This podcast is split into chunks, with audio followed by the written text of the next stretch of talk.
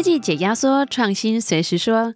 大家好，欢迎收听科技解压缩这个节目，提供您最新最热门的科技议题、台湾产业科技动态，还有科技研发背后的精彩故事。我是主持人佩华。工研院成立五十年，我们规划了一系列深耕产业、创新未来的专题，从半导体、直通讯、材料、纳米与生医领域来看工研院如何透过科技研发，协助产业从无到有、创新转型的历程。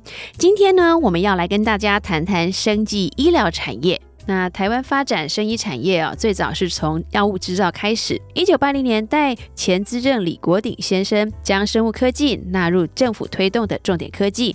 经过四十年的发展，二零二二年生医产业产值已经来到了六千多亿新台币，上市柜加新贵的生医公司超过两百家，市值突破一兆元。台湾生技医疗产业能够来到现在这个最好的时刻，工研院的贡献绝不可少。今天我们请到的这位贵宾是工研院第六任的院长，协助工研院扮演产业的开路先锋，也率先为工研院注入生医研发能量，带动台湾生医产业蓬勃发展。他就是李中熙董事长，来到我们科技解压缩节目，跟我们谈谈工研院在台湾生医产业的发展过程中所扮演的角色。李董事长在离开工研院之后，陆续担任生技中心董事长。国家生技医疗产业策进会理事等等，也是现任的台湾精准医疗产业协会理事长。他连接产官学研，积极建构生技医疗产业发展的环境跟技术，是台湾生医领域的关键人物。让我们来欢迎李中熙李董事长。呃，各位听众，大家好，很荣幸请到董事长来到我们的节目哦。那我研究了工研院的院士，知道董事长是在一九九零年获延揽加入工研院的，担任过工研院化工所的副所长跟所长。那您是在什么样的机缘之下，让你一头钻进生医的领域呢？我其实是在国外，在美国的啊阿干国家研究院做研究的时候，还有到产业界去，就是跟生物科技跟制药有关的。所以我回来到化工所，主要是因为化工所有一个精密化学的团队，那我们就是希望把这个精密化学更啊。让它更上一层楼，所以也因此就啊，把它扩大成一个生生医方面制药的一个团队。哦，这样子。那您在一九九九年推动工研院成立这个生医中心啊，也担任首任的主任，可以跟我们谈一下哈，在那个时候台湾的生医环境是怎么样的呢？那在产学研哈，在这个生医领域上面的投入又是怎么样的一个状况？可以帮我们回顾一下吗？生物科技产业事实上是在全世界来讲，都是在一九七零年啊末期才开始发展。嗯啊，早期发展的医药都是化学合成的药物。那么到一九七零年下半年啊下后半年后半段呢，才是开始有生生物科技这个产业。那所以到我们生医中心成立之前，其实已经有三十年，在国外已经发展的。啊，有很多的啊发展的很成功的案例了啊，所以我们台湾是发展的比较慢一点。那啊，当时台湾啊，应该跟现在比起来，我想第一个最大的不同就是当时我们是呃没有办法开发新药的，嗯啊，也不知道怎么开发新药，当时都是以学名药为主，那也就是专利过期的药物。那我们会有药厂，是大部分都是在做怎么样把这些药物的生产制造做得更呃更有效率啊，可能更便宜或者是品质更好。那这个是传统的这个药厂主要的主力，所以可以说当时是不会啊做这个新药的开发。那以现在来讲，我想啊已经走了一大步。我们现在台湾已经有超过二十个药物在国际上已经得到许可。是。而且是新药哈，那呃，至于说像其他的方面，包括生物晶片啊、医疗器材啊等等，这些也都在当时都还是零啊，几乎可以说是没有。呃呃，跟现在比起来，当时是是相对来讲是大家是很陌生的。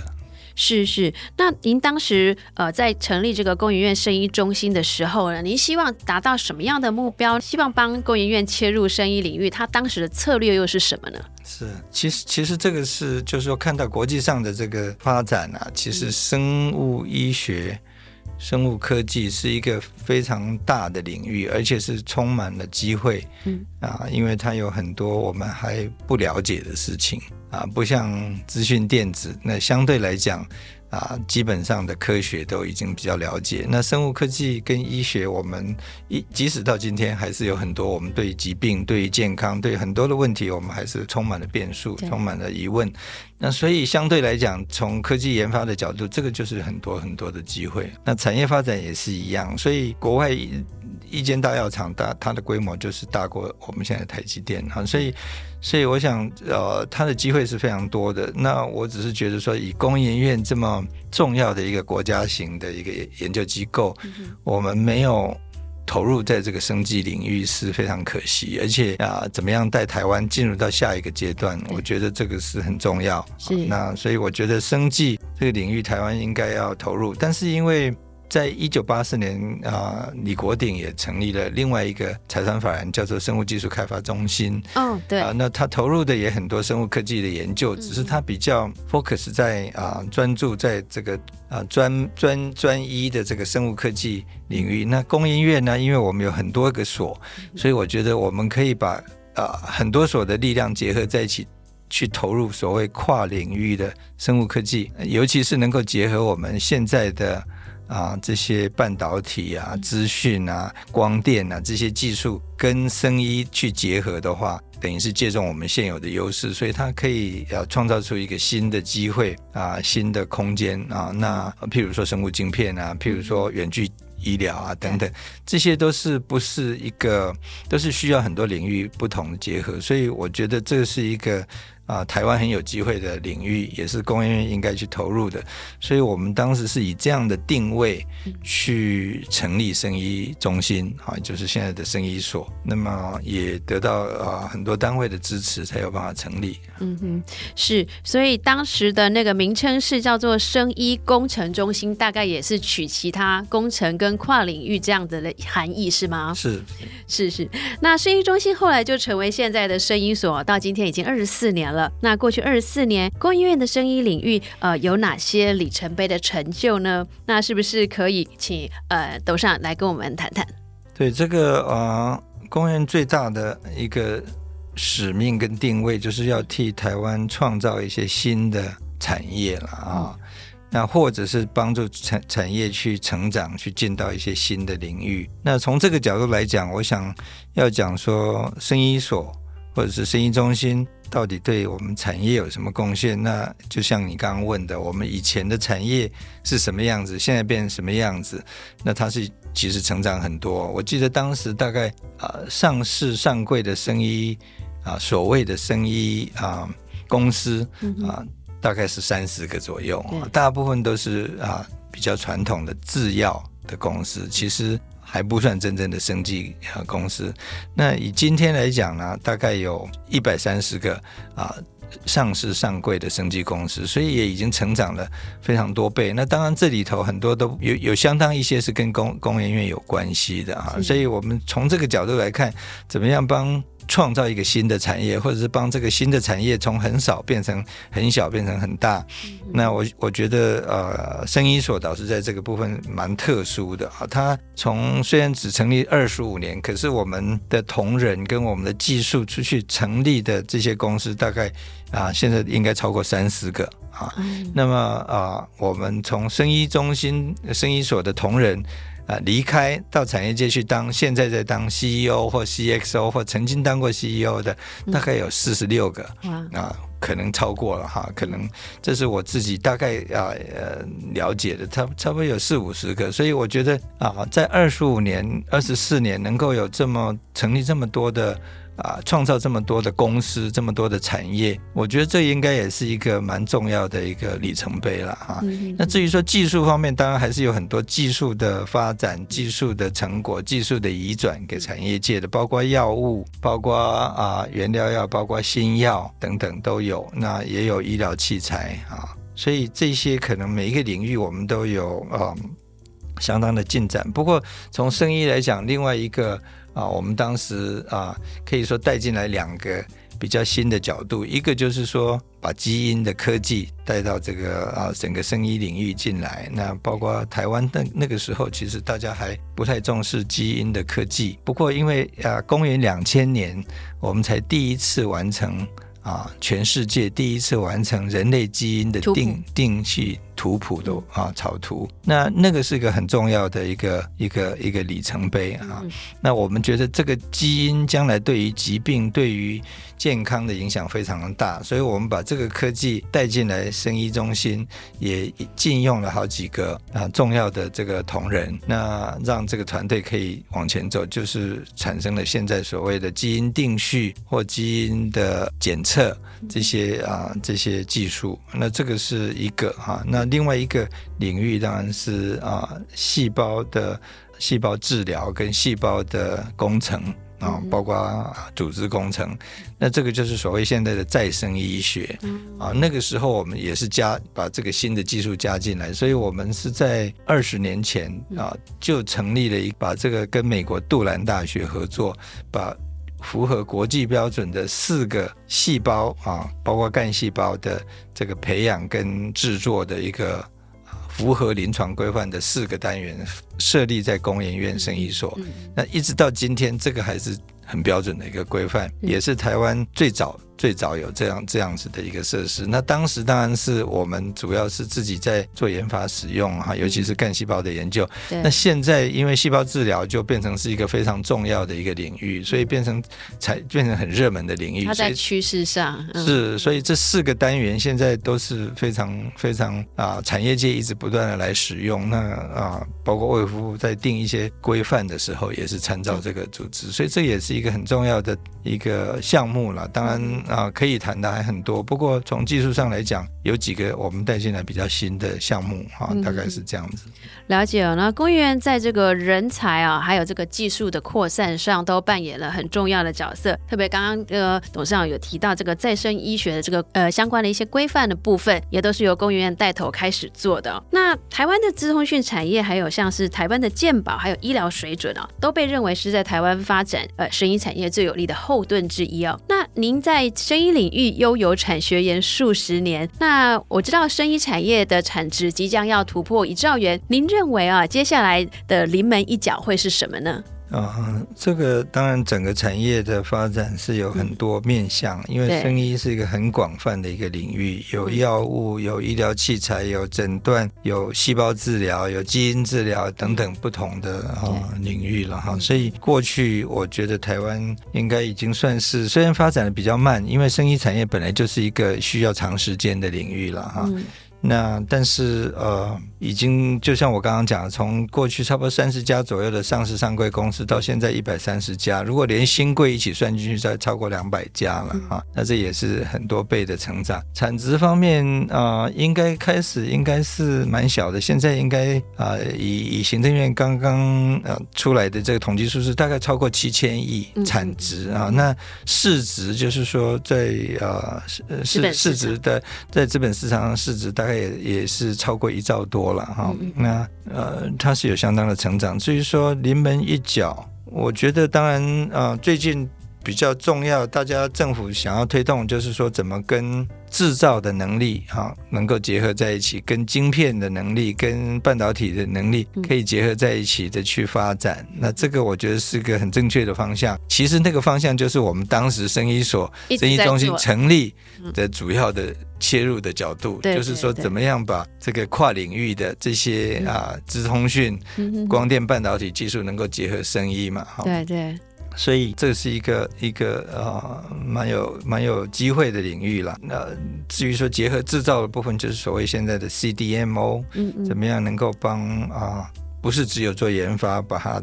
的研发过程当中的的这些临床实验跟生产制造的能力都一起呃变成是一个产业，那这个方向啊也已经开始初步看到一些结果，但是我觉得还值得继续再再往前啊加加一把劲啊，尤其是在啊怎么样拓展晶片跟这个半导体跟光电的结合，然后把这个领域呢能够啊进一步。扩散，不但是对生医有帮助，对我们晶片将来的啊领域的拓展也是相当有帮助了哈。因为现在很多先进的啊科学的研究，大概都是往这个 biotech 这个方向发展，所以我想我们的这个半导体、光电这些技术，嗯，将来的应用一定脱离不了生医啊。所以这个部分，我觉得我们可以在现在的国内这些啊，尤其是工研院的这个基础上啊，可以再继续扩大。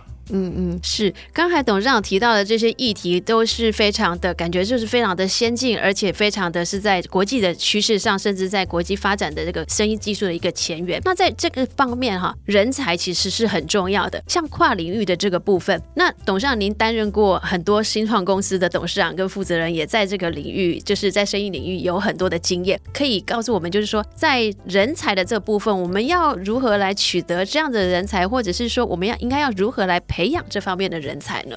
嗯，台湾现在啊，从学校毕业的这些毕业生在生医领域其实是还蛮多的，呃，而且训练也都相当不错。这个是比较基础的人才。是，我觉得生医产业的发展现在最缺乏就是怎么样能够把这些科技能够比较有经验的去呃跟产业衔接，能够变成啊。商品化变成是一个真正可以赚钱的产业，那这个部分的人才是比较缺乏的，尤其是像 CEO 啊、CTO、CSO 这些高阶人才是比较困难的。那啊，学校是可以培养，我们现在啊，包括啊产业协会也有开一些课，对，让这已经产业界有经验的人来开啊一些课程。但是很多这种产业经验，事实上是需要亲身经历的，在学校上课是不见得能够学得到的啊。所以，我们当然跟国外比起来，我们相对的这个产业的发展的呃年限也比较比较少一点，经验也比较少一点，已经有经验的人也比较少。所以，第一个当然还是要从国外尽量能够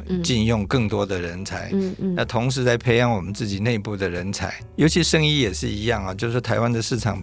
不是很大，那一定是要面向国际的。那国际的人才，呃，一方面从国际上找，一方面从我们国内去培养，这样子双管齐下的话，才会比较有机会。不过，其实生意产业的发展啊，啊，我觉得是因为它是一个比较特殊的产业啊，它是从科学研发的时候就开始成立公司，然后它要它要，所以我常常比喻说，它是一个马拉松。那一般的这种电子业呢，比较像是短跑。嗯，好，马拉松跟短跑其实都是蛮难的，要要胜出都是蛮难的。嗯嗯，但是如果只是要跑到终点的话。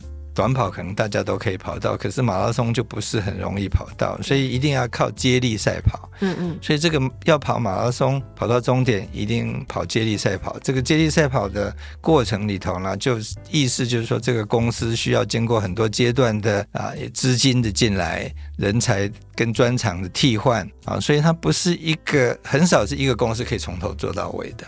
对啊，所以它呃需要有这样的环境，那尤其是资本市场，尤其是投资这个环境，它嗯如果很我们比较熟悉，就是所谓 business of engineering，在工程上的这种产业，我们非常熟悉，不管是半导体、电子产业，大部分都是比较偏向 engineering，怎么样把生产制造做得更好。那这个也可以看得到比较具体，看得到啊产品，看得到成就，看得到这个收入进来也会比较快。但是这生意产业是是完全不一样的产业，所以它的对投资人来讲也是一种需要学习的啊，它的风险也比较高。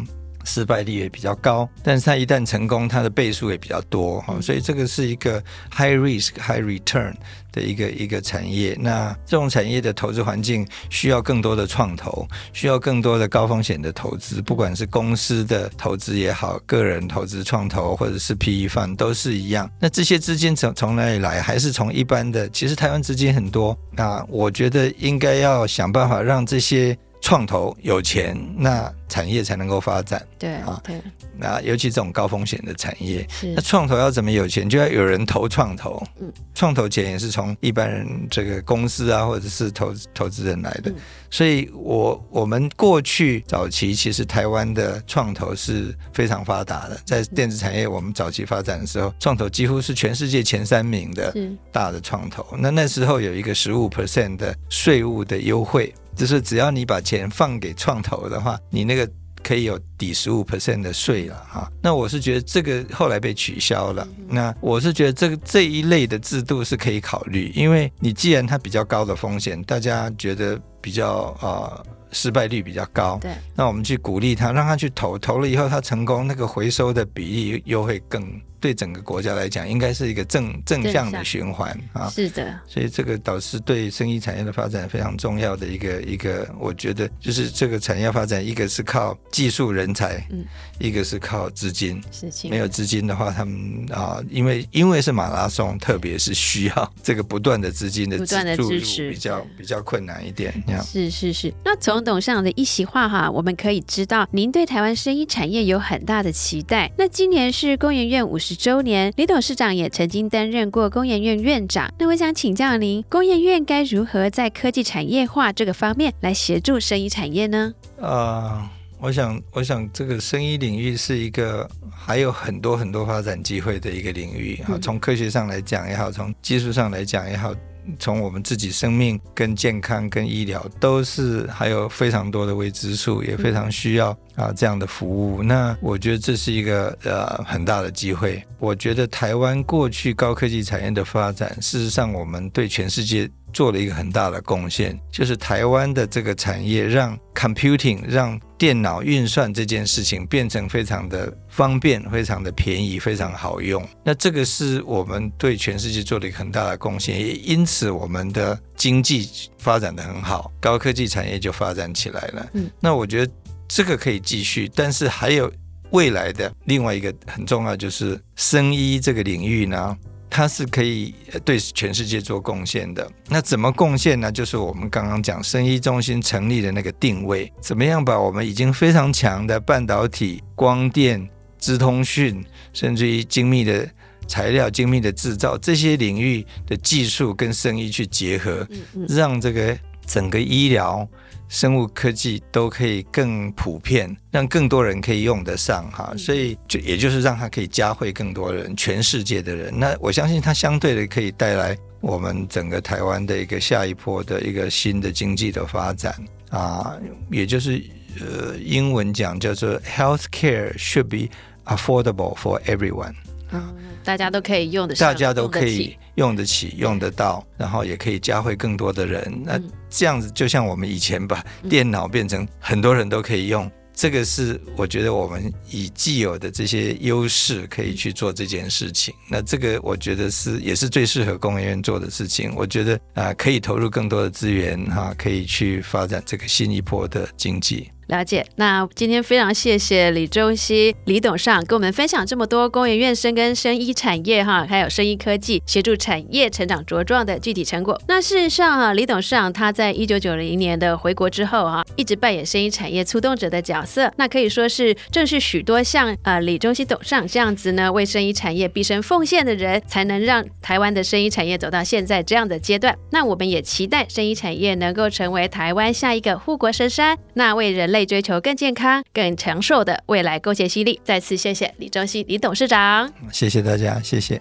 想知道更多台湾科技研发的信息，想了解最新的科技产业趋势，欢迎搜寻工业技术与资讯，上网阅读或下载本期的月刊。如果喜欢我们的节目，也可以在订阅平台上按下订阅或者是关注，并且分享给身边关心台湾科技创新议题的朋友们。我们下次见。